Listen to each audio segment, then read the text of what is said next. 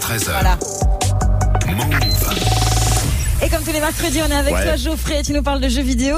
Euh, lundi, on parlait du euh, DC fandom, et aujourd'hui, retour sur Marvel. Ouais, le grand rival de DC Comics, c'est Marvel. On le sait, qui a sorti son premier gros jeu sur les Marvel Avengers l'année dernière sur console et PC. Un jeu sympa, mais on va pas se mentir, c'était pas un grand succès. Ça a Ouais. pas grandement séduit les fans. Du coup, un an après, Marvel revient avec les Gardiens de la Galaxie sur console et PC.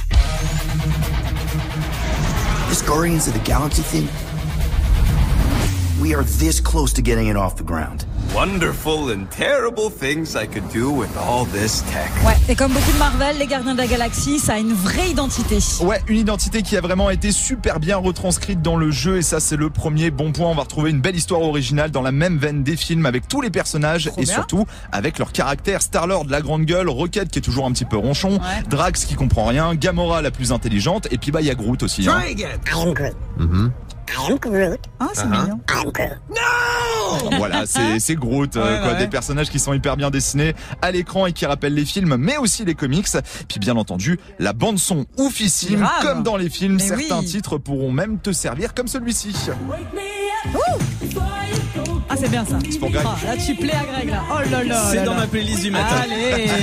C'est Euh, Wham, George Michael. Très bien, Bien Wake Me Up. sûr. Ce genre de son bah, va te permettre de te rassembler afin de récupérer des forces sous un mode bah, de rassemblement avec ton équipe. Et là, on attaque du coup la partie gameplay qui est. Et bah surprenante, mais Ah ouais qui est réussie également. Contrairement aux Avengers et à ce qu'on aurait pu penser, là tu ne vas interpréter qu'un seul personnage, Star-Lord, mais les développeurs ont pensé à tout, puisque pendant les phases de combat, qui sont, il faut l'avouer, très dynamiques et intenses, tu vas pouvoir faire appel au reste du groupe pour te venir en aide avec des combos que tu débloques dans un arbre de compétences. Oh là. et au-delà des missions, tu pourras même participer un petit peu à la vie de groupe dans Ouais. le Milano, qui est le vaisseau des gardiens. Et participer à la vie de groupe, c'est important. Oui, parce que les développeurs comptent sur le côté narratif de ce jeu avec une histoire vraiment centrée sur les personnages et leurs relations qui peuvent évoluer en fonction de tes choix, ce qui rend l'intrigue encore plus immersive. Et ça, bien entendu, on adore. Du coup, on est sur une belle sortie d'automne. Ouais, clairement une belle sortie, un peu surprenante. On attendait presque pas un épisode aussi réussi, mais normalement, les fans de la MCU devaient- devraient être assez gâtés avec ce titre dispo sur toutes les consoles, même Nintendo Switch et PC Ah. à partir de lundi. Oh. Bon, bah, on valide, Greg, ce genre de jeu, là, comme ça. On peut pas incarner Groot